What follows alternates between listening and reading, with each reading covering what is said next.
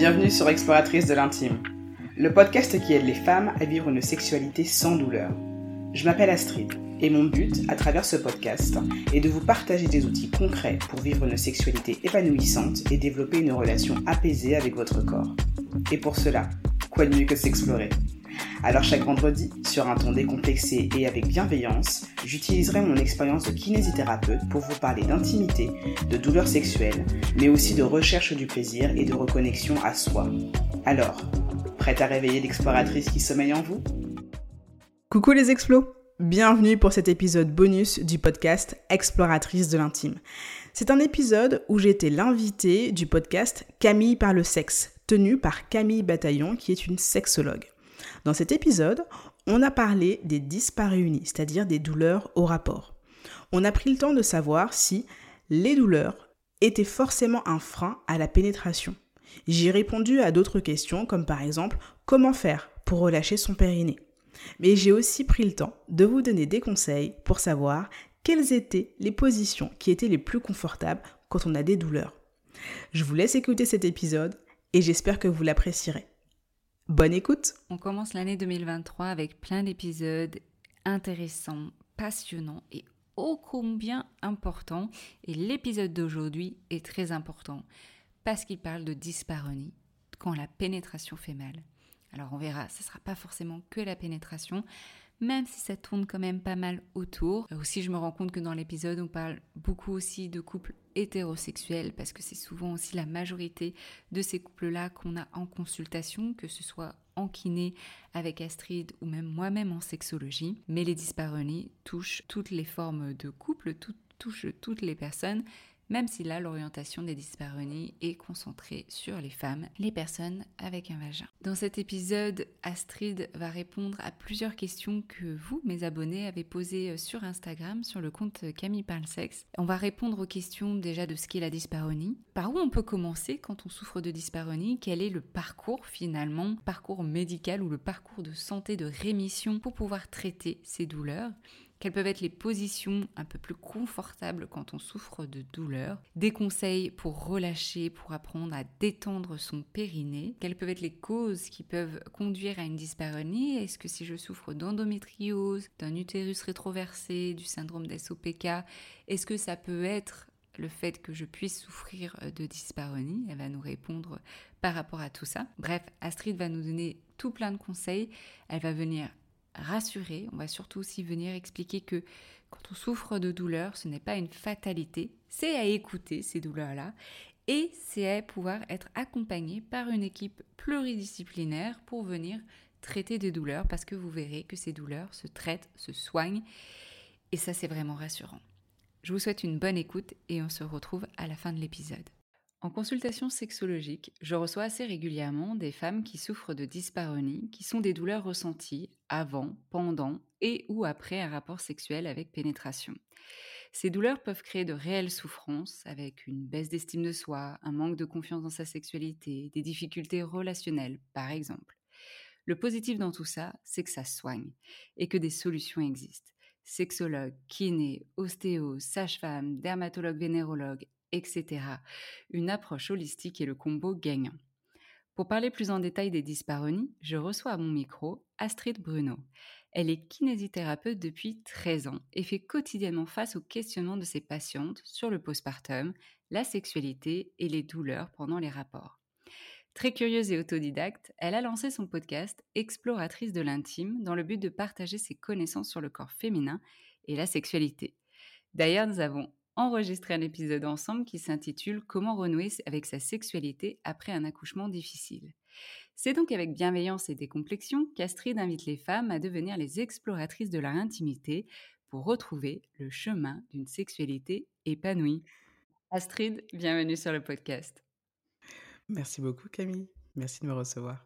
Bah, ça fait plaisir, euh, comme je disais, de te recevoir après des échanges qu'on a eus bah, sur ton podcast d'ailleurs. Et, et comme je te disais en off, euh, toute l'énergie que tu mets dans ton podcast, euh, combien ça fait du bien aussi aux femmes qu'il écoute, d'avoir des conseils. C'est très concret en plus ton podcast avec des épisodes conseils. Et donc, je le recommande souvent. Donc, merci déjà pour tout ce travail que tu fais et que tu divulgues, informes au plus grand nombre.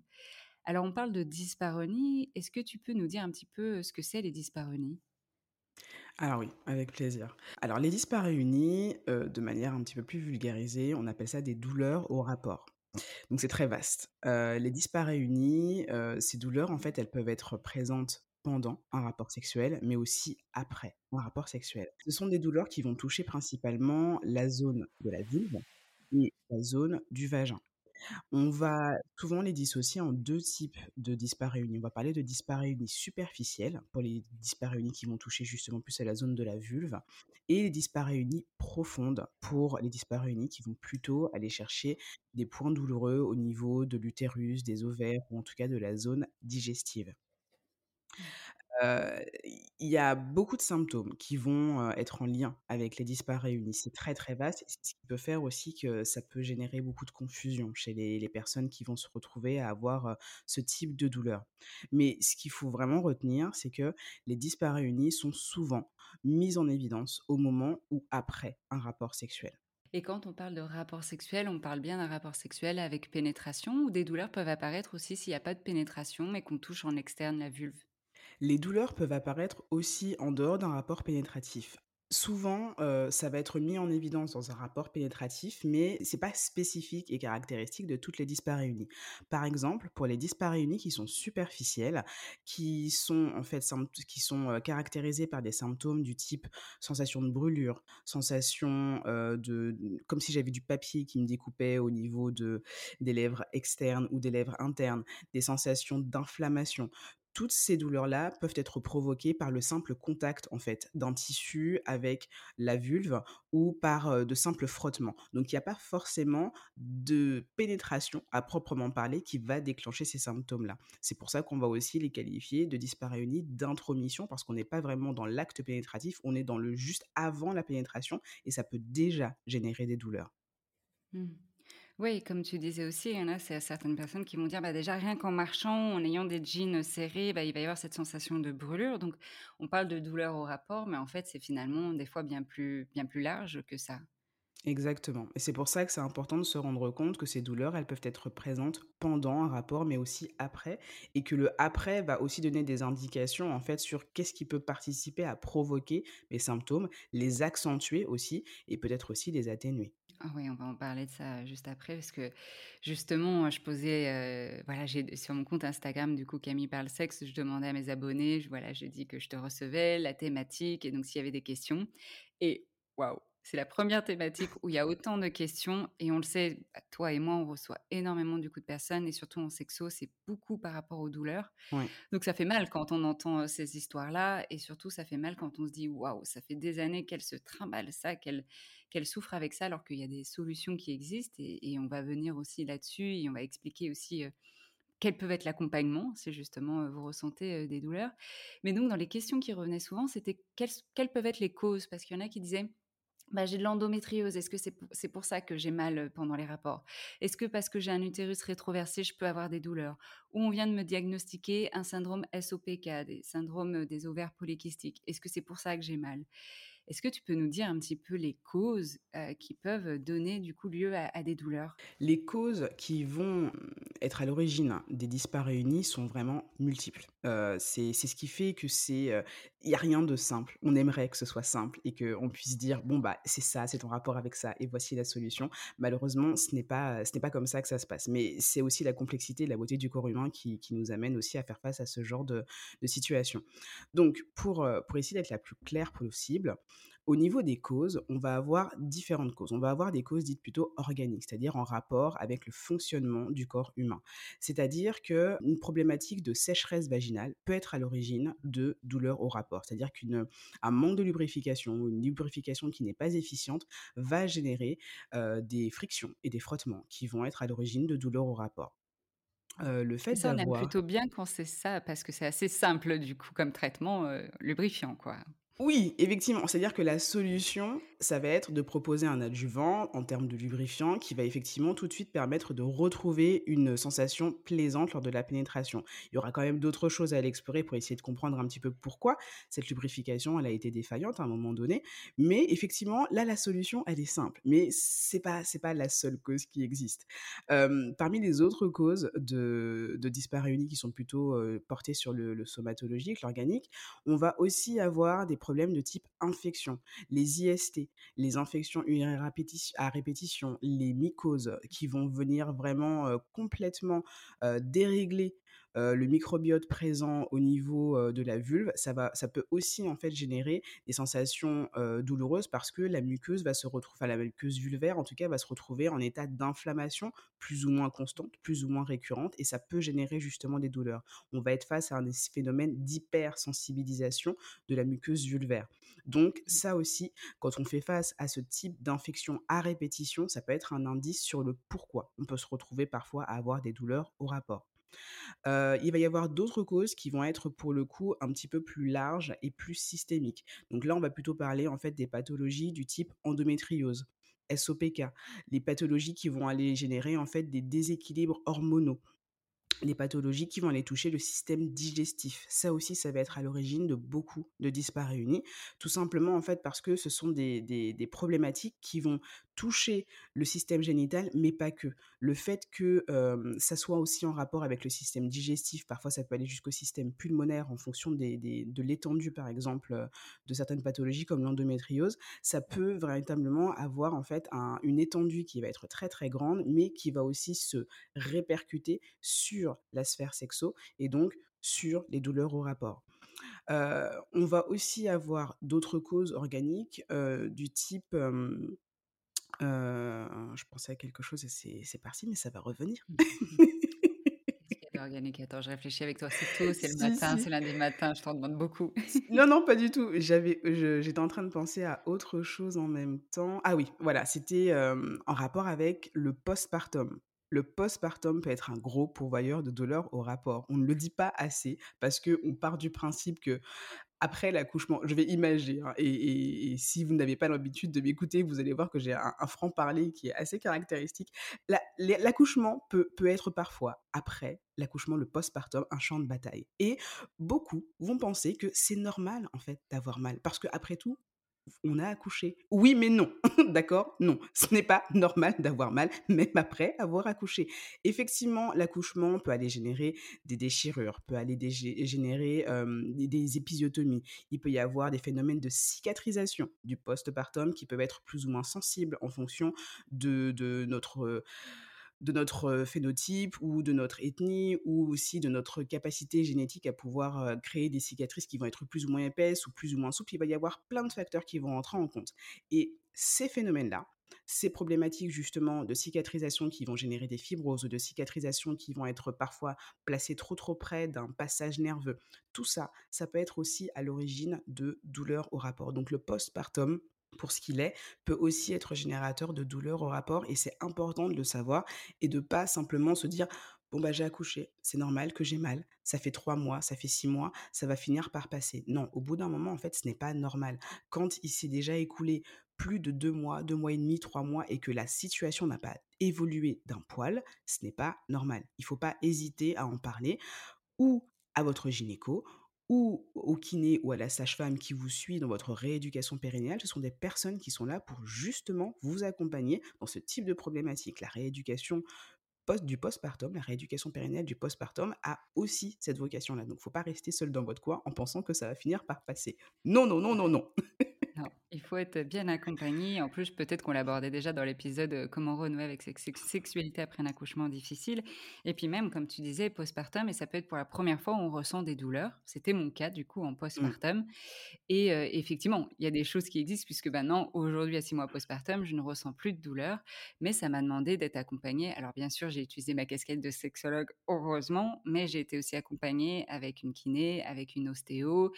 On a vu qu'il y avait aussi une inflammation du périnée à la suite de l'accouchement. Donc il y a plein de choses qui peuvent être possibles à faire. Et justement, peut-être après les causes, on parlera justement de, cet accompagnement. Quand on a des douleurs, qu'est-ce qu'on peut faire. Mmh. Tout à fait. Donc heu, voilà, là, c'est un tableau assez assez large, heu, de des causes, en tout cas organiques, qui peuvent être à l'origine des douleurs au rapport.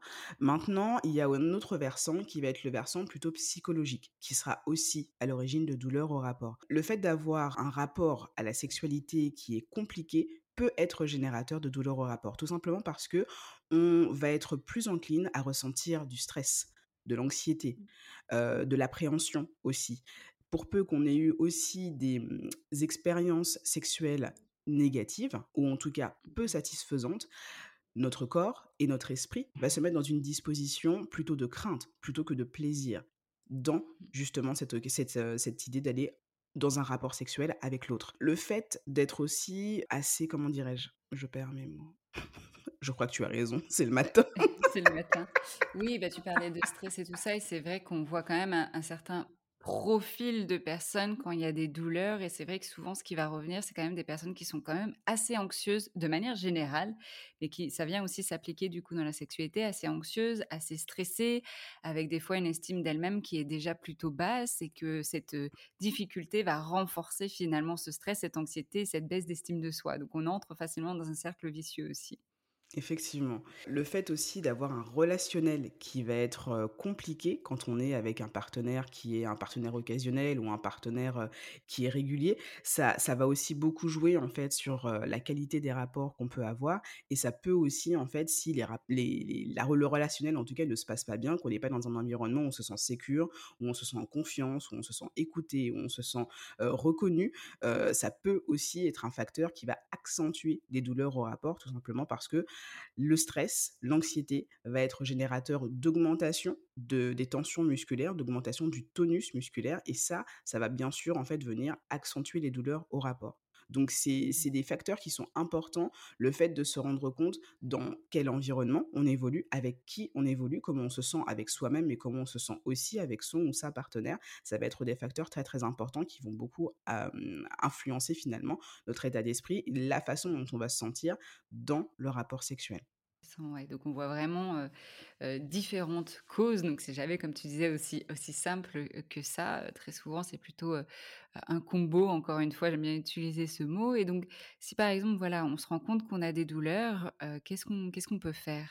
Avant même les conseils, qu'est-ce qui on peut aller consulter? Quelle est la première étape Par où commencer? De manière générique, le, en tout cas en France, parce que toi je sais que tu es en, es en Belgique, en France, le parcours de santé, ce serait je vais consulter mon médecin. Si mon médecin est un peu informé sur la question, il va pouvoir me donner des informations, mais, mmh mais, mmh la vie n'est pas un conte de fait.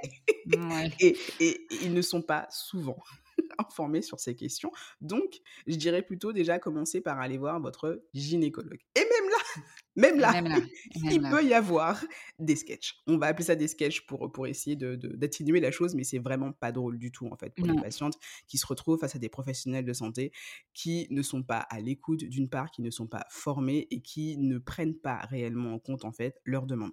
Donc, dans un monde idéal, le fait d'aller voir votre gynécologue devrait être le bon point d'entrée dans votre parcours euh, de, de rémission mais ce n'est pas toujours le cas. Donc je vous conseillerais, si vous êtes en France, euh, de ne pas hésiter à aller chercher des professionnels de santé, tout type de professionnels de santé, et je vais vous les énumérer bien sûr, mais des professionnels de santé qui sont formés à ces questions-là. Donc il y a des associations, comme par exemple, le premier, la première à laquelle je pense, c'est les Clés de Vénus, bien sûr, voilà, qui a créé un annuaire de professionnels de santé qui sont sensibilisés et formés à ces questions, et ça va vous faire gagner un temps fou, parce que ça va vous éviter d'errer en fait de professionnel en professionnel qui ne va pas forcément prendre en compte votre demande. Donc, le meilleur point d'entrée, ce serait gynécologue formé, formé à ces questions-là. Si c'est plutôt une problématique vulvaire, avec une problématique d'inflammation, d'hypersensibilisation et autres, le meilleur point d'entrée, ce serait plutôt une dermatologue spécialisée dans les pathologies vulvaires, donc une dermatologue vénérologue, comme tu l'as cité en, en introduction. Ça, ce serait le meilleur point d'entrée parce que ces professionnels de santé vont être à capacité de pouvoir identifier au fur et à mesure de l'interrogatoire quel est le diagnostic le plus plausible pour vos douleurs? ils vont pouvoir aussi vous prescrire des examens d'imagerie ou bien et ou, des analyses pour pouvoir justement éliminer au maximum en fait des problématiques de d'infection ou de pathologies autres et à la suite de ça, souvent on procède par élimination pour être sûr justement d'avoir un diagnostic qui soit le plus pertinent possible. ça va vous permettre après d'avoir un traitement d'ordre médicamenteux ça peut être possible pour pouvoir justement calmer les douleurs ou pas. Et à la suite de ça, ça va être intéressant d'avoir un relais qui va être plutôt fait par des professionnels de santé paramédicaux du type euh, kinésithérapeute, s'il y a besoin d'aller pouvoir travailler directement en fait sur la sphère périnéale et la sphère vulvaire ou la sphère vaginale pour aller travailler en massage périnéal ou retravailler la mobilité du bassin ou du dos. Il peut y avoir beaucoup d'interactions en fait de différentes zones du corps et qui vont influencer le tonus du périnée et du coup les douleurs au rapport. Le fait d'aller travailler ça aussi avec des sages-femmes qui sont tout à fait aussi habilitées à avoir cette, cette pratique de la rééducation périnéale. Le fait d'aller travailler avec un ostéo pour aussi retravailler tout le système digestif, le système articulaire, etc. Ça va être extrêmement intéressant. Sur l'aspect psychologique, le fait d'avoir une prise en charge par une psychologue ou une sexologue ou une sexothérapeute, ça va être aussi extrêmement intéressant quand vous avez justement une difficulté à, vous vivre sereinement et, de manière complètement épanouie dans votre sexualité. Comme je l'ai dit au départ, les problématiques de dyspareunie, c'est pas juste ou tout blanc ou tout noir, c'est plutôt des nuances de gris. Et donc, en fonction de votre parcours, de sa complexité, ça peut être intéressant d'avoir un point de départ qui sera plutôt orienté sur le corps, mais en fonction de votre progression et des points de difficulté qui peuvent perdurer au bout d'un certain temps, peut-être envisager aussi d'avoir en parallèle ou dans un deuxième temps, ce sera à vous de décider qu'est-ce qui vous semble le plus intéressant et le plus adapté, une prise en charge aussi de l'ordre psychologique parce que ça peut vous aider à aller déverrouiller des, croyances limitantes ou en tout cas aussi vous aider à avoir une meilleure estime de vous-même pour pouvoir justement repartir de manière mieux outillée, aussi bien au niveau corporel qu'au niveau psychique dans votre sexualité. Donc voilà, ce serait le parcours idéal que j'aurais proposé à mes patientes, mais c'est toujours à adapter en fonction de chacune. là, par exemple, je pense aux personnes qui souffrent de SOPK ou de personnes qui ont de l'endométriose. pour ces personnes-là, ça va être intéressant qu'elles aillent consulter un endocrinologue. Ça va être extrêmement important, en fait, de pas juste aller voir le médecin généraliste du coin, mais d'aller directement voir un, endocrinologue parce que pour les personnes souffrant d'SOPK, il y a une problématique hormonale. C'est ça, en fait, le nœud de de cette pathologie. Et donc, il faut aller voir quelqu'un qui est spécialisé, en fait, dans la connaissance des hormones, par exemple. Mmh, super intéressant et, et ouais et c'est ce que je disais en, intro c'est vraiment un combo et des fois on voit hein, le parcours le parcours de rémission et et et semé d'obstacles et, comme tu disais souvent on reçoit les patientes et en fait elles ont déjà vu un plusieurs gynécologues et ça n'a pas été pris en charge et elles ont été trimballées à droite à gauche, ce qui a fait que renforcer la baisse d'estime d'elles, le fait qu'elles sont peut-être pas normales, puisque même si les professionnels ne connaissent pas, ça veut dire qu'elles sont les seules au monde à avoir ça. Et donc ça crée une boucle de renforcement vicieuse, négative, inconfortable vis-à-vis de ça. Et donc, c'est important, effectivement, même. Bah, moi, du coup, quand je les reçois, souvent aussi, et parce que souvent aussi, les gynécologues euh, connaissent pas toutes les pathologies vulvaires et vont mmh. mettre tout ça sous le dos des mycoses avec un traitement euh, contre les mycoses qui va faire que ça va être juste quelque chose de chronique, des douleurs chroniques. Mmh. moi, une des premières choses, souvent, je recommande, si elles peuvent, euh, de prendre un rendez-vous avec un ou une dermatologue, vénérologue, parce que là, ça permet de mettre un diagnostic euh, clair, net, précis. Et comme ça, on a un traitement adapté s'il y a besoin. Et en parallèle, moi je parle plutôt quand même en parallèle, mais après ça peut être en parallèle et séquentiel, mais un traitement aussi, un accompagnement euh, psychosexo, donc soit avec euh, des psychologues, soit avec des sexologues, puisqu'on est aussi spécialisé là-dedans, pour venir toute cette boucle-là, comme on disait, euh, de croyances limitantes, ou même, en fait, s'il y a un traitement, bah, le traitement, ça va pas forcément donner confiance en soi, ça peut atténuer les douleurs, mais ça va pas aider sur la confiance en soi, ça mmh. va pas aider si on n'a pas une relation avec un cadre rassurant, confiance sexuelle et tout ça, donc c'est vraiment une équipe pluridisciplinaire et, et on insiste là-dessus parce que on voit vraiment que ça aide par rapport au traitement et à la rémission, comme tu disais. Exactement, c'est hyper important. Si là pour l'instant les personnes ont des douleurs, sont peut-être dans un processus en même temps accompagnées par, par d'autres professionnels et qu'elles ont quand même envie de vivre une sexualité qui peut être épanouissante en parallèle de ces, de ces traitements-là, est-ce qu'il y a des positions qui peuvent être un peu plus confortables, qui peuvent peut-être même atténuer les douleurs euh, quand, Et là quand je parle de position, c'est avec des rapports avec pénétration. Est-ce qu'il y a des choses qui peuvent être envisageables ou il faudrait arrêter tout rapport avec pénétration quand on a des douleurs?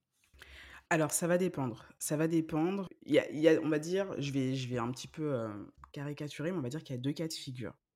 Il va y avoir le cas de figure de, de, patientes qui euh, vont vraiment tenir à continuer à pratiquer la pénétration, mais pas pour les bonnes raisons. Mmh bien le dire. C'est-à-dire qu'elles vont pas vouloir pratiquer la pénétration parce que c'est vraiment quelque chose qui leur plaît, parce que c'est vraiment quelque chose qui leur fait du bien, parce que c'est vraiment un moment d'intimité en fait qui compte à leurs yeux. Elles vont vouloir continuer à pratiquer la pénétration parce qu'elles vont penser que si elles ne le font pas, leur partenaire risque de se faire la mal. Ce n'est pas une bonne raison. Ce n'est pas une bonne raison. Parce que en faisant ça, vous mettez de côté en fait vos besoins et votre corps est en train de vous donner un signal fort qu'il a besoin justement qu'on s'occupe de lui, et vous outrepassez cette, ce signal d'alerte pour continuer à faire quelque chose pour quelqu'un d'autre. Et ça, ce n'est pas une bonne raison de continuer à avoir des pratiques pénétratives. Donc, quand on est dans ce cas de figure-là, j'aurais tendance à dire que non. Laissez votre corps tranquille, laissez votre corps justement prendre le temps nécessaire pour pouvoir se remettre avec tout ce dont on a parlé tout à l'heure avec justement le, le petit itinéraire de rémission dont on vient de parler à l'instant. Et ensuite, vous allez pouvoir justement repartir sur une pratique pénétrative. Sachant que ce n'est pas parce qu'il n'y a pas de pratique pénétrative que vous ne pouvez pas avoir de sexualité. Oui, et même avant même aussi, et en parallèle, et c'est là où on voit que c'est important aussi des fois des séances en couple, puisque là, imaginons c'est pour ces mauvaises raisons, c'est de se questionner en fait qu'est-ce qui fait que euh, on n'a pas confiance en son partenaire et qu'on pense qu'il va partir? Est-ce que c'est parce qu'il y a des menaces et donc là il y a des choses à aller voir, ou est-ce que c'est parce qu'il y a cette croyance là et là aussi il y a des choses à aller travailler? Exactement, exactement parce que parfois, euh, j'ai déjà eu l'occasion de discuter avec des patientes euh, où justement je, leur tenais ce discours-là de sorte à, ce qu'elles puissent prendre conscience en fait que ce qui se, ce qui se jouait là en fait était peut-être plus complexe que ce qu'elles me disaient et elles de se rendre compte que finalement, en en discutant avec leur partenaire, bah, ils étaient tout à fait ok en fait à l'idée de de, de, de, de, ne pas avoir cette pratique-là pour un temps déterminé, un temps donné, le temps que ça aille mieux. Parce que parfois, elles sont dans une optique où elles gardent en fait ces difficultés pour elles-mêmes, elles serrent les dents en se disant que bah non, je veux pas, euh, je veux pas qu'il sache que j'ai mal parce que sinon ça va lui faire peur ou il va pas avoir envie de continuer à avoir une sexualité avec moi et du coup moi je vais me sentir moins femme, etc., etc. Non, ce ne sont pas des bonnes raisons. Faites-vous confiance d'une part, parce que votre corps a besoin que vous lui fassiez confiance pour qu'il puisse donner 100% de ses capacités afin de se remettre de cette de cette difficulté, parce que c'est quelque chose de passager, il faut aussi, euh, il faut aussi le prendre en compte, même si pour vous, ça dure depuis longtemps, parce qu'il y a beaucoup d'errance médicale, ça a vocation à être passager. Ça n'a pas vocation à durer dans le temps. Et je sais que c'est pas facile à entendre parce qu'il y a des personnes qui vivent ces situations depuis plusieurs mois ou depuis plusieurs années, mais ça n'a pas vocation à durer ad vitam aeternam. Et ça, c'est important de le savoir. Et d'autre part, faites aussi confiance à votre partenaire donnez-lui un petit peu de crédit. Et c'est aussi intéressant de savoir en cas de difficulté qui vous avez en face de vous. c'est un bon signe, c'est une bonne, euh, un bon test, ça, pour le couple. Effectivement, si, si le truc part en cacahuète, ça va être peut-être le moment de se poser quelques petites questions. Mais ce n'est pas le sujet de ce podcast. non, on va pas créer des, des, ruptures là tout de suite. Non, non, non, ce n'est pas le but, ce n'est pas le but. On veut des couples heureux. on veut des couples heureux, on veut des personnes heureuses. Mais voilà, ça, ce serait déjà une première situation. En tout cas, voilà, je, comme j'ai dit, hein, je caricature, je donne les grandes lignes, qui pourrait me faire dire là non, c'est pas vraiment la priorité à l'instant T en fait de continuer à avoir cette pratique pénétrative. Et il va y avoir un autre cas de figure ou d'autres cas de figure où là cet attrait pour la pénétration va être véritablement en rapport en fait avec le plaisir. Il va y avoir des femmes qui vont véritablement vivre principalement leur sexualité autour de la pratique pénétrative. Je tiens à le rappeler, la sexualité avec un grand S, et je dirais même les sexualités avec un mmh grand S, ne tournent pas uniquement autour des pratiques pénétratives. Mais il y a des personnes pour qui c'est extrêmement important de pouvoir continuer à les pratiquer. Et c'est tout à fait entendable.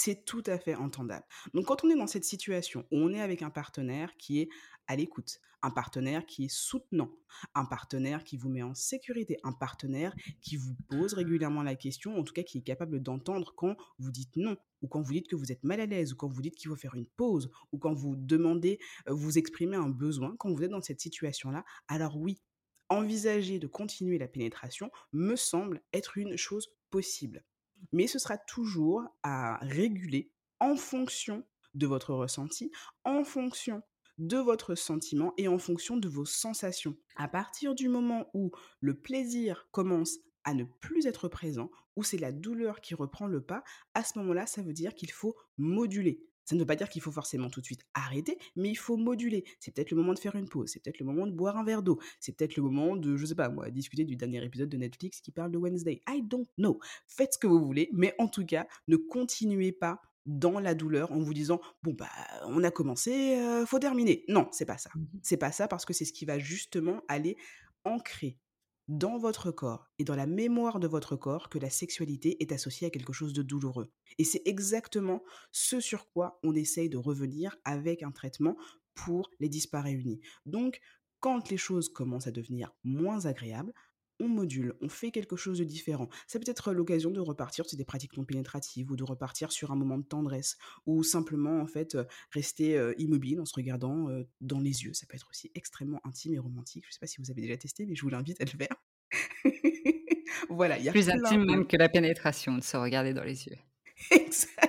Exactement, exactement. Il y a plein d'autres choses à faire. Et ça ne veut pas dire que bah, un quart d'heure ou une demi-heure après, vous n'allez pas reprendre votre pénétration. Si, en, fait, tout est possible.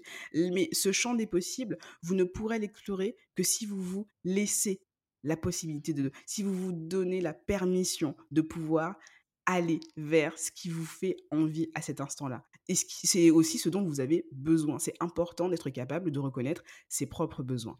Et dans cette optique, justement, de pouvoir continuer à pratiquer la pénétration alors qu'on a des douleurs au rapport. D'ailleurs, ça, j'en parle dans, dans, le prochain épisode de mon podcast. Donc, du coup, ah. euh, t'as as un petit bonus, tu vois. il, sera il, sera déjà sorti, du coup, parce que là, on a, la diffusion est en janvier. On est en train d'enregistrer en novembre, mais la diffusion est en janvier.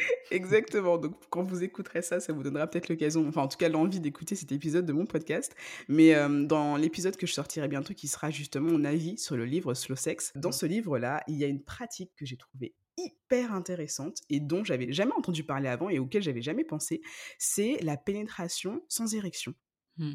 Et ça, j'ai trouvé ça hyper intéressant parce que justement, quand j'ai repensé à mes patientes qui ont des douleurs au rapport, je me suis dit, mais ouais, ça, ça peut être un truc hyper intéressant. Déjà parce que ça permet euh, d'appréhender le sexe masculin en dehors en fait de ce prisme du sexe phallique extrêmement fort, extrêmement rigide, extrêmement dur, mmh extrêmement volumineux, ce qui peut être quelque chose en fait qui psychologiquement peut faire peur à certaines patientes qui ont justement peur de la pénétration. Donc le fait justement de plutôt aller chercher la pénétration sans érection, ce qui est physiquement possible. Hein. Anatomiquement, c'est possible. Je, tiens à le dire quand même, parce que même moi, j'ai bugué quand j'ai lu Céline. On me dit, what? Mais si, si, en fait, euh, c'est tout à fait possible.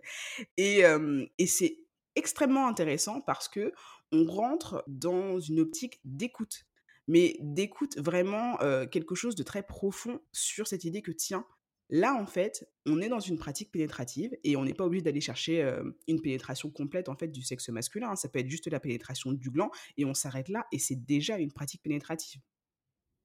Mais être dans cette pénétration avec un sexe qui n'est pas en érection, ça va être l'occasion d'être véritablement à l'écoute des sensations des sexes, du sexe masculin et du sexe féminin ou du sexe féminin et du sextoys, bref, ce que vous voulez, le combo, la combinaison qui vous fait du bien et la combinaison qui vous convient. Mais c'est l'occasion d'être à l'écoute. Et ça, je trouve que c'est une pratique qui est en lien avec la pénétration et qui ne va pas forcément aller renforcer justement cette boucle négative autour de la sexualité et autour de la pénétration qu'on peut souvent rencontrer quand on veut continuer la pénétration alors qu'on a des douleurs. C'est super, j'adore. Et moi, tu sais, dans ma, dans ma pratique de sexologie, j'applique beaucoup de la pleine conscience parce qu'il y a plein d'outils qui sont formidables pour justement déjà décentrer pas mal de choses, cette performance, et être à l'écoute des sensations. Par exemple, donc c'est ce que tu disais, la pénétration euh, sans érection, euh, bah, ça, ça renvoie du coup à tout un imaginaire qui est différent. Et là, encore une fois, on voit aussi, parce que ça, tu vois, on peut hum, on peut bien sûr informer les, les, patientes qu'on a, mais je trouve encore une fois que ça a son importance et, son optimisation si on a le couple, parce que ça va, ça va venir challenger l'homme aussi, qui n'aura, qui n'a pas cette habitude-là aussi de faire des choses avec un pénis qui n'est pas en érection. Exactement. Donc, je trouve ça très intéressant à mettre en place dans la relation. Et dans la même lignée du slow sex, il y a aussi, euh, alors là, c'est pas avec pénétration, mais il y a la, position du ciseau, en fait, où on va venir, les jambes vont venir s'entrelacer, on peut le faire nu, et donc il y aura ce contact de sexe contre sexe mais sans faire quelque chose. Déjà, c'est de venir un peu venir être dans l'accueil, dans l'écoute de ce qui se passe, être au contact des organes génitaux contre des organes génitaux, et que ça va venir rassurer les patients. Parce que comme tu disais, pour beaucoup, des fois, il y a cette image que c'est apeurant, ça fait peur, on ne sait pas trop ce qui se passe, on n'est pas trop familière avec cette zone, donc la vulve, et avec aussi le pénis si on est dans des couples hétérosexuels. Donc là, ça permet vraiment en fait de venir se familiariser. Et qui dit se familiariser dit que on est un peu plus rassuré. Donc il y a ces positions-là, position du ciseau, position pénétration sans érection. je ne sais pas s'il y a une autre position. Moi, je sais que quand j'avais des douleurs, vraiment de mettre au-dessus de mon partenaire et un petit peu plus incliné, ça permettait une plus grande ouverture, on va dire, de l'entrée vaginale et du coup des douleurs qui s'estompaient un peu plus rapidement aussi. Exactement, le fait d'être dans la position andromaque, donc andromaque ou assise en étant complètement à la verticale, mais assise sur son partenaire ou andromaque plutôt couché. C'est une excellente position qui va permettre d'avoir un meilleur contrôle de la progression, de la pénétration, de l'angulation du pénis aussi, parce que on ne le dit pas forcément suffisamment, mais les personnes qui se connaissent le mieux, qui connaissent le mieux notre corps, en fait, c'est nous-mêmes.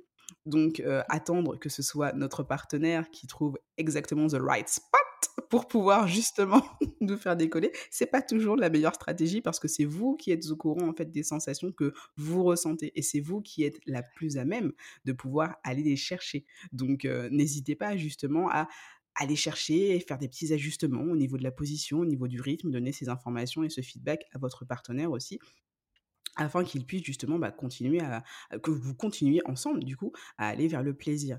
Donc c'est effectivement cette position d'andromaque couché ou andromaque assise, je trouve qu'elle est hyper intéressante.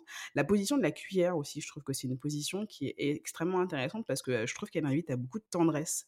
Elle invite à beaucoup de tendresse et les, les, parties du corps qui sont en contact sont encore plus élargies, elles sont encore plus grandes. Ça peut être l'occasion, même si il n'y a pas ce, ce, ce contact visuel, d'avoir une meilleure conscience du corps de l'autre à travers les, caresses qu'on va pouvoir avoir, à travers le contact au niveau du bassin, au niveau des jambes, au niveau du torse. Et c'est une position qui invite aussi, je trouve, à beaucoup de douceur et à beaucoup de lenteur.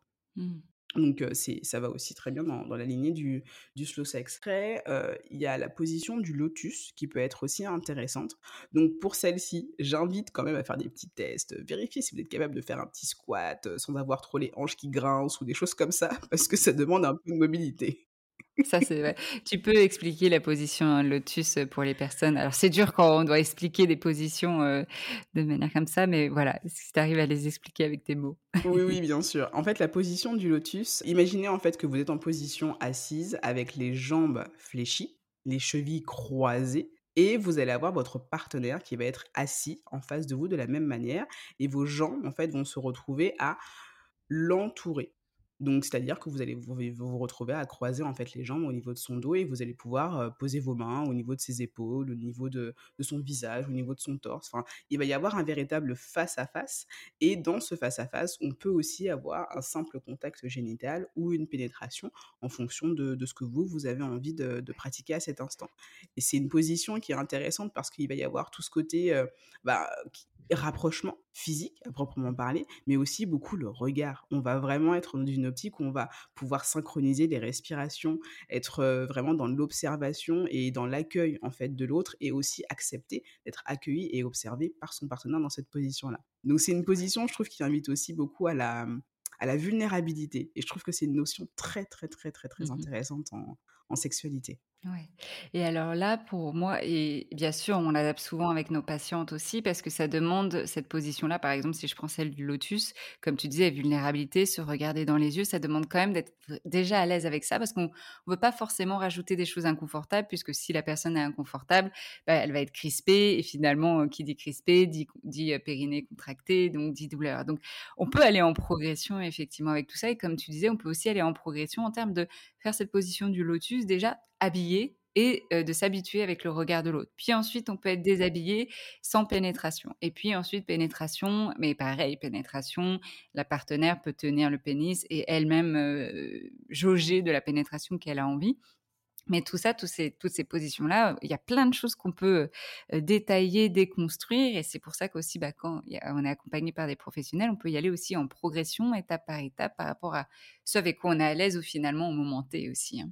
Exactement, exactement. Et, c'est vrai que ça peut être des toutes les positions qu'on a citées là dans cette progression justement que tu décris. Je trouve que ça va être intéressant d'aller inviter tout ce qui est de, l'ordre de la sensorialité, c'est-à-dire aller chercher l'exploration en fait des sens et donc à travers les sens, c'est ce qui va être le plus grand vecteur de plaisir que l'on va pouvoir avoir avant de, de, retrouver tout de suite en fait l'aspect sexualité avec le contact génital et peut-être la pénétration, etc., etc., etc.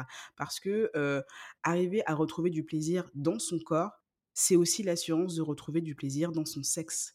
Et ça, mmh ça, parfois, il y a des personnes qui ont du mal à le saisir parce qu'elles ne se rendent même plus compte, en fait, qu'elles sont dissociées, qu'elles font véritablement une coupure, en fait, entre leur sexe et le reste de leur corps.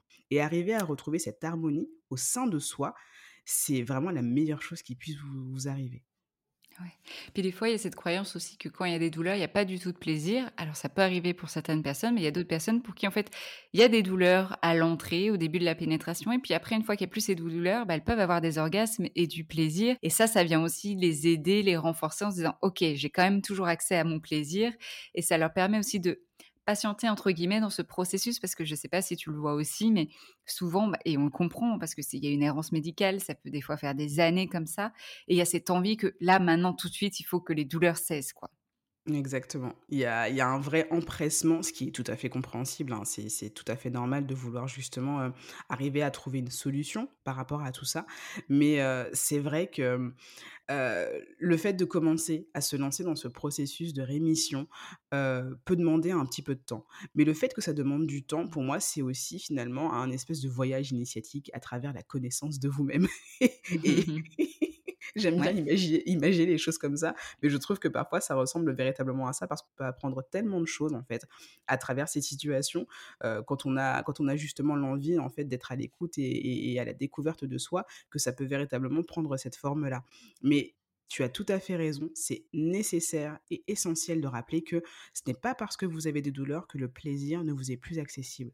Et c'est aussi pour ça, en fait, que je rappelle l'importance de, de la sensorialité, parce que c'est une voie d'accès au plaisir.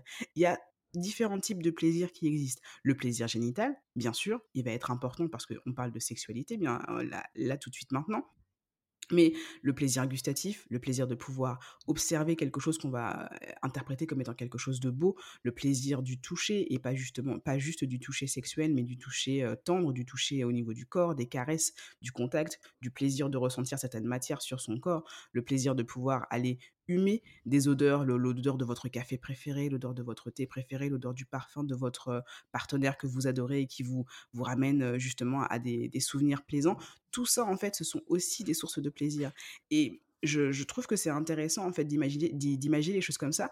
Si vous imaginez, en fait, que votre plaisir, c'est comme une espèce de, de, on va dire une cruche c'est pas très beau comme mot, mais une cruche. Imaginons que votre plaisir est une cruche et que cette cruche, en fait, elle va être remplie au fur et à mesure que vous allez ressentir du plaisir. Mais toute forme de plaisir, toutes les formes de plaisir que je viens de vous citer là, qui sont en rapport avec vos sens.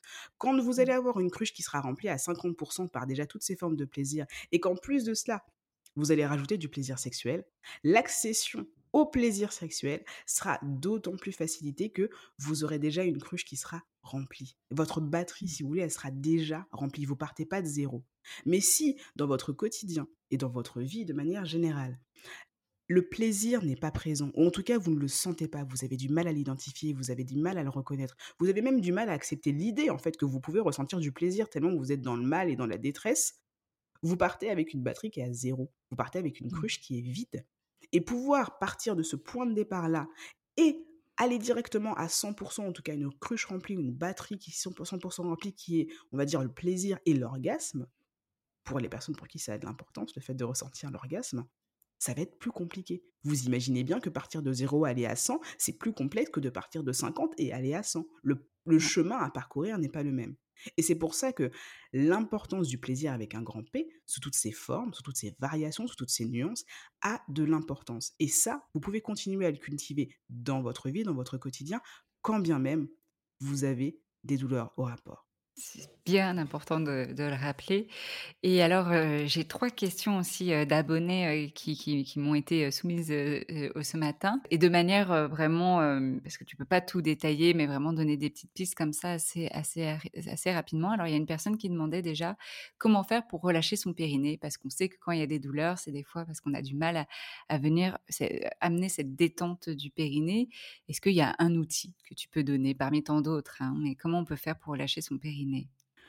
Alors, euh, un des premiers outils que j'aurais proposé qui me semble assez, euh, assez facile d'accès. Il y a beaucoup de choses qui existent. Le, moi, en tant que kinésithérapeute, la première chose sur laquelle, euh, auquel j'aurais pensé, c'est le massage périnéal. Mais c'est pas mmh. forcément ce que je vais aller conseiller en premier lieu parce que si tant est que vous, vous avez découvert le périnée, genre il y a cinq minutes quand on a prononcé ce mot-là, ou que vous ne, connaissez, vous ne savez pas où se situe ce muscle, ou comment est-ce qu'il fonctionne, ou à quoi il ressemble, le fait de vous parler du massage périnéal, c'est comme si je vous parlais euh, de comment la NASA est en train de lancer une fusée sur Mars, quoi. Ça, ça, ça va pas forcément vous parler. Donc, quelque chose qui serait accessible, pour moi, c'est déjà la prise de conscience de ce qu'est le périnée. Avant de vouloir commencer à détendre cette zone-là, il faut déjà que vous la connaissiez, que vous l'ayez identifiée et que vous sachiez quelles sensations y sont rattachées. Et donc, un excellent moyen de pouvoir prendre conscience de son périnée, ça va être à travers la respiration. Le fait d'aller ancrer une respiration thoracique et une respiration abdominale aux sensations du périnée va vous permettre de prendre, conscience de toute cette sphère euh, périnéo abdominaux diaphragmatiques. C'est un, package que notre corps a créé qui est extrêmement important et le fait d'aller prendre conscience de cela à travers la respiration, tout le monde sait qu'on respire, tout le monde a compris l'importance de la respiration sinon vous finissez raide mort et c'est pas ce qu'on veut. Donc respirer prendre une inspiration profonde, une expiration profonde où on a conscience que notre torse est en train de bouger, que notre abdomen est en train de se gonfler et de se dégonfler et que au niveau du périnée qui est situé finalement au niveau du petit bassin, donc c'est l'espace qui va être situé au niveau de la vulve, est lui aussi en train de bouger, qu'il bouge au rythme de votre respiration, ça va être une première chose. Le fait d'en avoir conscience va vous aider ensuite à pouvoir vous focaliser sur le temps expiratoire. Le fait de se focaliser sur le temps expiratoire, c'est le temps de la détente. C'est comme ça que notre corps fait cette association physiologiquement parlant. L'inspiration, ça va être le temps de mise en tension des tissus et l'expiration, ça va être le temps de réduction des tensions. Donc on va pouvoir justement aller chercher une expiration plus profonde, une expiration plus longue pour pouvoir justement accentuer cette sensation de détente au niveau du périnée. Vous allez pouvoir aller chercher cette prise de conscience en position allongée, mais aussi en position assise. Je trouve que la position assise, elle est plus adaptée parce que justement, le fait d'avoir un retour de contact au niveau de la chaise vous permet de sentir quand justement, au niveau de votre périnée, il y a moins de contact. Au moment de l'expiration, il y a quelque chose qui se décolle, on va dire, un petit peu de, la chaise. C'est imagé, hein. vous n'êtes pas en train de léviter sur votre chaise parce que vous expirez, mais il y a une diminution de la pression de cette zone-là au niveau de la chaise. Et ça, ça va être intéressant pour pouvoir justement continuer à accentuer cette prise de conscience et aller de plus en plus vers cette notion de décontraction. Donc la première chose, en tout cas la chose la plus primordiale pour moi pour aller vers de la décontraction du périnée, c'est d'abord d'en prendre conscience et d'accentuer cela à travers des exercices respiratoires très très très très simples. Voilà. Justement, quand tu le faisais, j'étais en train de, de, de, le faire aussi, d'inspirer, d'expirer, de, sentir mon périnée. Et petit partage aussi par rapport à ça, tu vois, en, tant, en tant que sexologue, euh, je me suis massée, j'ai fait le massage périnéal avant l'accouchement, j'ai conscience de mon périnée. Et pourtant, en postpartum, bah, j'ai bien eu du mal à euh, apprendre à cette détente du périnée en termes de sensations. Vraiment, j'étais en manque de sensations et c'est là où on va voir que c'est important d'être accompagné. C'est vraiment grâce à ma kiné qui avait vraiment les doigts dans le vagin. Je lui demandais vraiment de le mettre et de, de venir appuyer pour que je sente en fait ce que c'est dans le corps cette détente. Et c'est là où tout s'est connecté, où ça fait, vraiment ça a même fait sens pour moi quand on parlait de cette fleur, euh, voilà les pétales qui s'ouvrent et qui se ferment. Souvent, c'est ce qu'on dit. Mais avant, pour moi, j'essayais, je me disais, mais ça fait pas sens. Parce que pour moi, je suis quelqu'un qui passe aussi par le corporel, par, le, par la sensation. Et là, vraiment, c'est à partir de ce moment-là où j'ai compris, en fait, vraiment le relâchement du périnée. Donc, vraiment de vous encourager, si ça, c'est difficile, et vous pouvez le faire avant même d'accoucher ou que vous n'ayez pas envie d'enfant, enfin de le faire avec une kiné pour vraiment conscientiser ce périnée si c'est difficile de le faire seul aussi. Effectivement. Et dans l'exercice que je viens de proposer, une, une variante qui est tout à fait accessible, c'est simplement pour vous, en fait, de poser votre main à plat au niveau de votre vulve et de pouvoir justement sentir cette, ce contact, en fait, justement, du périnée qui va varier et qui va monter et redescendre au fur et à mesure de votre respiration. Si le simple fait de l'imaginer, vous avez du mal, comme tu viens de le dire, Camille, à, à le, à pouvoir le conscientiser, bah, rien de tel, en fait, que le contact direct avec une main posée au niveau de votre vulve pour pouvoir en avoir conscience il n'y aura pas de meilleur retour d'information en fait que celui-ci. C'est vrai qu'on explique beaucoup de choses parce que pour nous, en fait, ça fait sens. C'est des choses qu'on a déjà expérimentées dans notre corps à travers notre propre cheminement. Mais pour beaucoup de personnes, en fait, c'est loin d'être évident, tout simplement parce qu'elles n'ont pas eu les connaissances anatomiques et physiologiques autour de cette sphère-là, et aussi, en fait, que la prise de conscience du corps, en fonction de, des expériences de vie qu'on a eues, en fait, c'est pas si évident. Il y a des gens qui ont du mal à investir leur corps, il y a des, des gens qui ont du mal à se connecter à leurs sensations. Donc, aller spécifiquement se connecter aux sensations du périnée, ça peut être encore plus compliqué. Donc, quand, quand, je suis face à des patientes comme ça, moi je leur dis, mais vous mettez directement la main dessus. Vous êtes habillé, vous vous mettez en culotte et vous mettez la main dessus. De toute façon, la, cartographie, elle n'est pas compliquée. C'est ce qu'il y a entre vos cuisses. Vous pouvez pas vous tromper. Et même si vous avez le doigt au niveau de l'anus, ça reste quand même le périnée. Donc vous pouvez pas vous tromper. Vous mettez la main dessus et vous écoutez ce qui est en train de se passer. Et là, souvent, il y a un déclic qui se fait parce qu'elles savent qu'elles ne peuvent pas se tromper. Donc vraiment, vraiment important euh, d'être accompagné aussi euh, là-dessus et, comme mmh. tu dis, euh, des outils et passer par le corporel, quoi. Il n'y a, pas photo. la deuxième question qui est revenue, et ça c'était intéressant parce que du coup, bah, je te la pose et comme ça, tu, je vais voir ta, ta réaction. Une personne qui dit, c'est quoi les douleurs normales lors d'un rapport? Nan Il n'y a pas de douleur normale Voilà.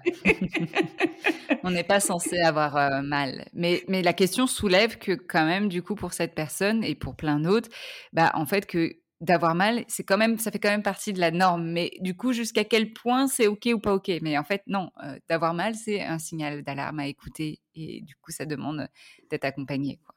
Exactement. Alors, je vais, je vais expliciter un petit peu ma réaction mais c'est exactement le genre de choses qui, me font réagir euh, de manière très énergique, comme tu vois. Non, alors. Elle est intéressante cette question, hein. même si euh, on peut se dire, bah, en fait, ça, coule de source, mais non, pour beaucoup, ça ne coule pas de source. Non, non, non, non, non. Alors oui, non, que, que, que, la personne qui a posé cette question et qui peut-être écoutera le podcast euh, ne le prenne pas pour elle. Hein. C'était pas un non, euh, style, c'est une question qui, qui n'a pas de sens, pas du tout. C'est une question qui revient beaucoup. C'est une question qui est tout à fait légitime et pertinente, mais c'est une question qui, moi, me fait réagir parce que je trouve extrêmement injuste le fait que beaucoup de personnes puissent considérer, en fait, que avoir des, des douleurs, en fait, c'est normal. Ce n'est pas normal. Ce n'est pas normal. Il y a, je pourrais faire un cours d'histologie, d'histoire, de, de, de, de, sociologie, de ce que vous voulez, qui pourrait expliquer pourquoi les douleurs ne sont pas normales, mais on va rester sur quelque chose de simple et d'accessible, euh, parce qu'on n'a pas non plus 4 heures devant nous. Mais les douleurs ne sont pas normales déjà parce que la douleur, quel que soit le type de douleur que vous ressentez, la douleur est un signal que votre cerveau vous envoie pour vous indiquer qu'une zone de votre corps a un problème. Donc, si on pose des choses comme ceci déjà, la douleur est une information. La douleur est un signal. Si vous vous cognez le pied contre une chaise, vous n'allez pas trouver ça normal. Vous allez savoir en fait que vous avez mal au niveau de votre pied parce que votre cerveau est en train de vous dire que là, tu t'es cogné. Je te dis que ça fait mal parce que ça peut être intéressant que tu ailles vérifier en fait que un, tu n'as rien de cassé ou que ton gros orteil n'a pas doublé de volume ou qu'il n'est pas ouvert en deux. Juste euh, va vérifier parce qu'on ne sait jamais. C'est ça que ça veut dire en fait la douleur. La douleur vous invite à aller prêter attention à une zone de votre corps qui a priori a peut-être un problème. Et pour éviter que la situation s'aggrave, on vous donne cette information de la douleur pour vous obliger à aller y regarder avec attention. Imaginez une situation où vous vous cognez le pied et vous n'avez pas mal. Et en fait, ce qui s'est passé, c'est que vous avez créé une entaille au niveau de votre pied et que vous avez continué à marcher sans chaussons, et que du coup, vous avez pris de la poussière au niveau de cette plaie et que cette plaie est en train de s'infecter. Mais vous n'avez pas mal, vous ne vous en rendez pas compte. Résultat des courses, vous finissez avec un pied amputé. Bon, j'exagère, c'était un gros raccourci. Mais c'est très imagé du coup, je pense que ça va parler, ouais. Mais c'est pour vous faire comprendre que la douleur est une information qui est nécessaire et qui est pertinente il y a beaucoup de personnes qui, quand elles sont dans une, dans, dans, une situation où elles ont des douleurs récurrentes ou des douleurs chroniques, finissent par véritablement en fait détester leur douleur. Et, et c'est tout à fait compréhensible parce que c'est une situation en fait qui dure depuis trop longtemps. Mais mmh. quand on reprend les choses pour ce qu'elles sont, la douleur est une information qui est nécessaire. Et le fait de ressentir des douleurs au niveau de votre sphère au niveau de votre sphère vulvaire, au niveau de votre vagin ou n'importe quelle zone qui est en rapport avec votre génitalité, c'est une information qui a pour but de vous indiquer qu'il y a quelque chose de pas normal qui est en train de se situer à cet endroit-là. Et ça vous demande d'aller y prêter attention. La technique de l'autruche, en se disant ça ira mieux demain, n'est pas une bonne stratégie. Vous faites ce que vous voulez, mais d'après mon expérience, ça vous amène plutôt à aller vers des douleurs plus chroniques ou des douleurs plus accentuées ou des douleurs plus récurrentes et ça ne résout pas le problème. Il y a des choses qui peuvent être de rémission spontanée si c'était une petite infection et que hop, euh, votre corps a trouvé les ressources nécessaires pour aller retrouver le bon équilibre euh, au niveau mmh de son pH, etc. Et on n'en parle plus. Mais c'est pas il n'y a pas que ces situations-là qui existent. Et quand on est dans une situation qui est un peu plus complexe, ça va être nécessaire d'aller adresser ces douleurs les comprendre, les diagnostiquer et les traiter correctement. Donc non, les douleurs, il n'y a pas de douleur normale. La douleur, c'est toujours une information qui vous demande d'aller regarder qu'est-ce qui se passe. Ouais, qui nous demande d'aller regarder ce qui se passe et partage l'expérience encore par rapport à mes douleurs post-accouchement. C'est vraiment aussi euh, Enfin, la douleur m'a accompagnée dans ma rémission. Finalement, je suis allée écouter ce que cette douleur disait. Donc, ok, on prête attention. Je vais aller voir les professionnels. Effectivement, il y a une inflammation en interne. Qu'est-ce qu'on peut faire, etc. Et puis moi-même, en pratique, qu'est-ce que je peux venir ajuster? Une position du coup, tiens, la douleur là, elle réduit de volume, etc. Et donc, on, on s'accompagne. Et c'est un petit peu vraiment, pour moi, c'était vraiment comme un quand on accouche et le travail avec les contractions, c'est pas d'en avoir peur de ces douleurs, mais c'est qu'elles nous envoient un message de changer de position, de venir euh, inspirer, de venir se mettre dans sa bulle. Enfin, voilà, comme tu disais, c'est d'écouter ces douleurs. Sinon, en fait, elles deviennent de plus en plus fortes. L'alarme, elle, elle, retentit de plus en plus fort parce que, bah, ding, ding, ding, ding, ding, ding, ding, ding, ding, et prête attention, quoi. donc, euh, donc vraiment euh, très, très pertinent et intéressant ce que tu partageais par rapport à ça. Donc, non, ce n'est pas normal d'avoir mal et donc il faut pouvoir écouter ces douleurs. La troisième question d'une abonnée, c'est alors cet abonné a de la vulvodynie. Donc la vulvodynie, c'est une douleur vulvaire persistante chronique qui peut résulter d'un dysfonctionnement du système de modulation de la douleur. Donc pareil, il y a une douleur, il y a un signal d'alarme et donc il faut prêter attention. Et donc elle, elle posait la question, est-ce que tu as des conseils pour atténuer des douleurs après un rapport? Donc là, après le rapport avec pénétration en cas de vulvodynie alors, la première chose, que j'aurais conseillé, c'est le fait, d'aller utiliser, alors il peut y avoir différentes choses. De préférence, utiliser toujours des produits qui sont, assez simples et assez sains. J'insiste, les trucs parfumés ou les trucs avec des paillettes là, laissez ça tranquille, hein. Vraiment, n'allez pas mettre ça au niveau de votre, de votre vulve, au niveau de votre vagin ou même au niveau de votre corps. Faites attention à ces à ces choses-là. il, y a, il y a plein de choses faces dedans. Donc la dernière, le dernier endroit où vous avez envie que, que ça aille, c'est bien au niveau de votre vulve. D'accord? Donc euh, c'est un petit, un petit warning euh, que je dis en, rigolant, mais c'est vraiment pas drôle. Quand j'ai des patients qui reviennent et qui me disent des ce genre de choses-là, parfois je, je, pleure intérieurement. Je, je garde une poker face, mais je pleure intérieurement. Donc, euh, ce que j'aurais conseillé, c'est euh, d'utiliser par exemple des baumes vulvaires ou bien euh, des huiles. il y a des huiles toutes simples, hein, des huiles d'amande douce, de, de l'huile de nacre. Mmh qu'est-ce qu'on a encore L'huile de coco, tu recommandes? Carité Carité, ouais, carité, j'aime bien. Huile de coco aussi. Parfois, il faut faire attention parce que en fonction du type de pratique, si, enfin, quoi que tu, non, as bien spécifié que c'était après, donc si c'est après, un rapport, ça, ça pose pas de problème. Donc huile de coco, oui aussi. mais en tout cas, voilà, des baumes vulvaires comme ça ou des huiles végétales qui vont justement pouvoir aller redonner en fait une couche protectrice au niveau de la muqueuse vulvaire et qui va aider justement à réduire et réduire cette sensation justement bah, de, picotement, de brûlure, d'inflammation. ça va permettre de venir un petit peu calmer le système, le système nerveux et le système épidermique en allant utiliser ce genre de choses après le rapport aussi, faire pipi très important. Ça aide aussi en fait à relâcher le périnée et ça permet d'avoir l'assurance de ne pas avoir de risques infectieux parce qu'il y aurait justement un petit peu de, bactéries qui continueraient à se balader dans, au niveau de la zone urétrale. Aller faire pipi, ça va être très important. ne pas hésiter aussi bah, à aller faire une petite toilette à l'eau. Hein. N'allez pas me mettre un karcher, n'allez pas m'utiliser un parfum. Non, non, de l'eau. L'eau, c'est bien. Vraiment, l'eau, c'est très, très bien.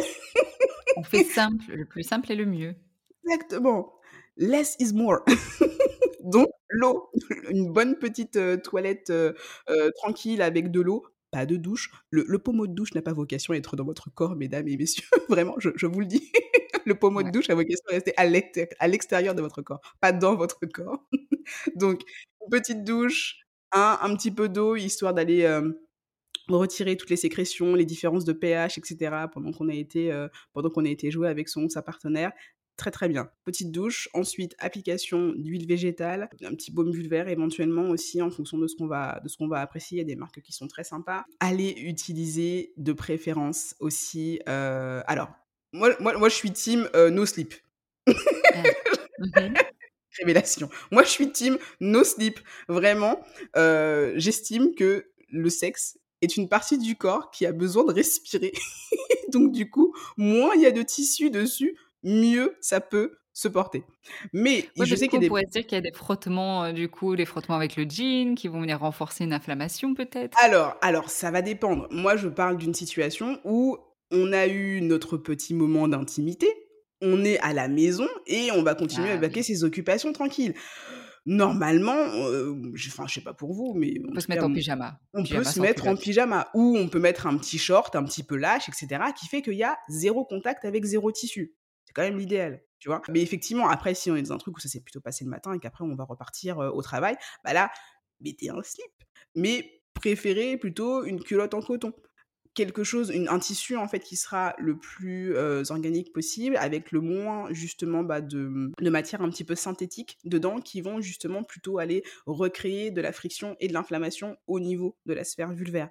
Donc, si vous mettez un slip, préférez les slips en coton. Si vous avez la possibilité de rester tranquillement à la maison, nos slips, tranquille, on laisse la zone respirer, c'est très bien. Alors là, il y a une question qui me vient et que peut-être certaines personnes qui écoutent vont se poser la même question. Euh, là, comme ça a pris un rapport, et imaginons un rapport euh, sans préservatif et qu'il y a une éjaculation, bah, il y a aussi un écoulement. Et donc là, se pose la question, ok, c'est bien gentil euh, sans slip, mais du coup, ça coule tout le long de mes, jambes. Ou alors, bah ok, un, une culotte en coton, mais si j'ajoute un protège-slip aussi, voilà, Oui, alors c'est vrai que je suis pas trop trop fan du protège-slip pour toutes les raisons que je viens d'évoquer juste, avant, hein, parce qu'il y a, y a, pas mal de choses assez chimiques en fait dans, ces choses-là. Alors oui, je sais qu'il y a maintenant des, des protège-slips un petit qu'on peut trouver en magasin bio qui a priori sont moins, sont moins néfastes, en tout cas au niveau niveau de leur composition. Mais bon, je, reste toujours pas très très fan en fait de ces choses-là. Euh, si c'est utilisé de manière très très occasionnelle, bon, voilà, si c'est une fois tous les, euh, bon, pourquoi pas. Mais quand ça a tendance à être récurrent, pour moi, c'est quelque chose qui vont plutôt avoir tendance en fait à aller euh, accentuer le bouillon de culture que l'on va pouvoir avoir en fait au niveau des pertes et au niveau aussi un écoulement justement de, bah, sperme. Bah, le, sperme, effectivement, il va gentiment rester là près de la muqueuse vulvaire avec une différence de pH qui peut aller justement réactiver l'hypersensibilité vulvaire. Donc, euh, merci mais non merci. Voilà. Mmh euh, donc du coup, effectivement, c'est vrai que c'est pas forcément hyper confort, mais euh, pour le coup, je trouve que bah, repasser aux toilettes et ben, au moment où on fait pipi, aller essuyer justement le petit écoulement de sperme qu'il y a eu, ça peut être une bonne option. Ou une autre option aussi, et là par contre, je vous invite à bien faire attention, encore une fois, à, aux, compositions de, de, de, ça, mais vous avez aussi les culottes menstruelles. Vous avez des culottes menstruelles ou des, des, mmh, des serviettes menstruelles qui sont faites uniquement à base de tissu type coton ou de ce genre de choses-là. Ça peut être aussi une option. Ils font aussi des formats du coup plus petits, bah, format protégé slip Et ça, je trouve que c'est moins néfaste pour des personnes qui auraient des vulvodynies que d'aller utiliser même un protège slip acheté en magasin bio parce que je, je, je, suis pas trop, trop, trop fan. Voilà. Merci pour ça. Et, et puis souvent aussi, ce que, ce que je dis, ce qu'on peut faire, c'est si jamais il y a une éjaculation, ça peut être aussi en dehors du corps.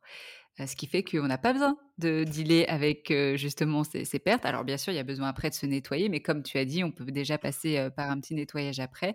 Mais au moins, on est tranquille après, il n'y a plus rien qui coule. Exactement, je suis tout à fait d'accord. Super, bah merci, merci pour toutes tes réponses. Alors, moi, j'ai ma question finale. Si les personnes ne devaient retenir qu'une chose de la sexualité ou de l'éducation sexuelle, qu'est-ce que ce serait pour toi la première chose qui te vient en tête? Alors pour moi, la première chose qui me vient en tête, c'est que la sexualité et l'éducation sexuelle doit être tournée vers le plaisir. Vers le plaisir et rien d'autre. Parce que euh, au jour d'aujourd'hui, la sexualité est, est le lieu de beaucoup d'injonctions de beaucoup d'injonctions à travers le genre, à travers l'orientation sexuelle, à travers ce qu'on va attendre des rôles de genre aussi, à travers les scripts sexuels, à travers beaucoup de choses. Beaucoup, beaucoup, beaucoup de choses. On va retrouver beaucoup d'injonctions dans la sphère de la sexualité, mais on en oublie le plaisir. Le plaisir que l'on ressent pour soi-même, par soi-même, à travers son propre corps, et le plaisir partagé avec son ou sa partenaire. Je trouve que quand on reste orienté vers cette recherche du plaisir, en solo, mais aussi en duo, ou même à plus d'ailleurs, si ça vous avez envie, faites ce que vous voulez. Ce qui, en ressort, en fait, c'est que quand on est dans cette recherche de plaisir, et que c'est une recherche de plaisir qui est saine, on peut rarement se tromper. On peut rarement se tromper parce que bah, si on est orienté vers une recherche du plaisir, mais que ce qu'on est en train de faire ou ce qu'on est en train de vivre ne nous procure pas de plaisir, on sait tout de suite en fait que on n'est pas forcément sur la bonne route ou qu'il y a quelque chose à moduler ou à réguler en fait dans notre pratique ou dans notre façon en fait de relationner avec cette personne-là.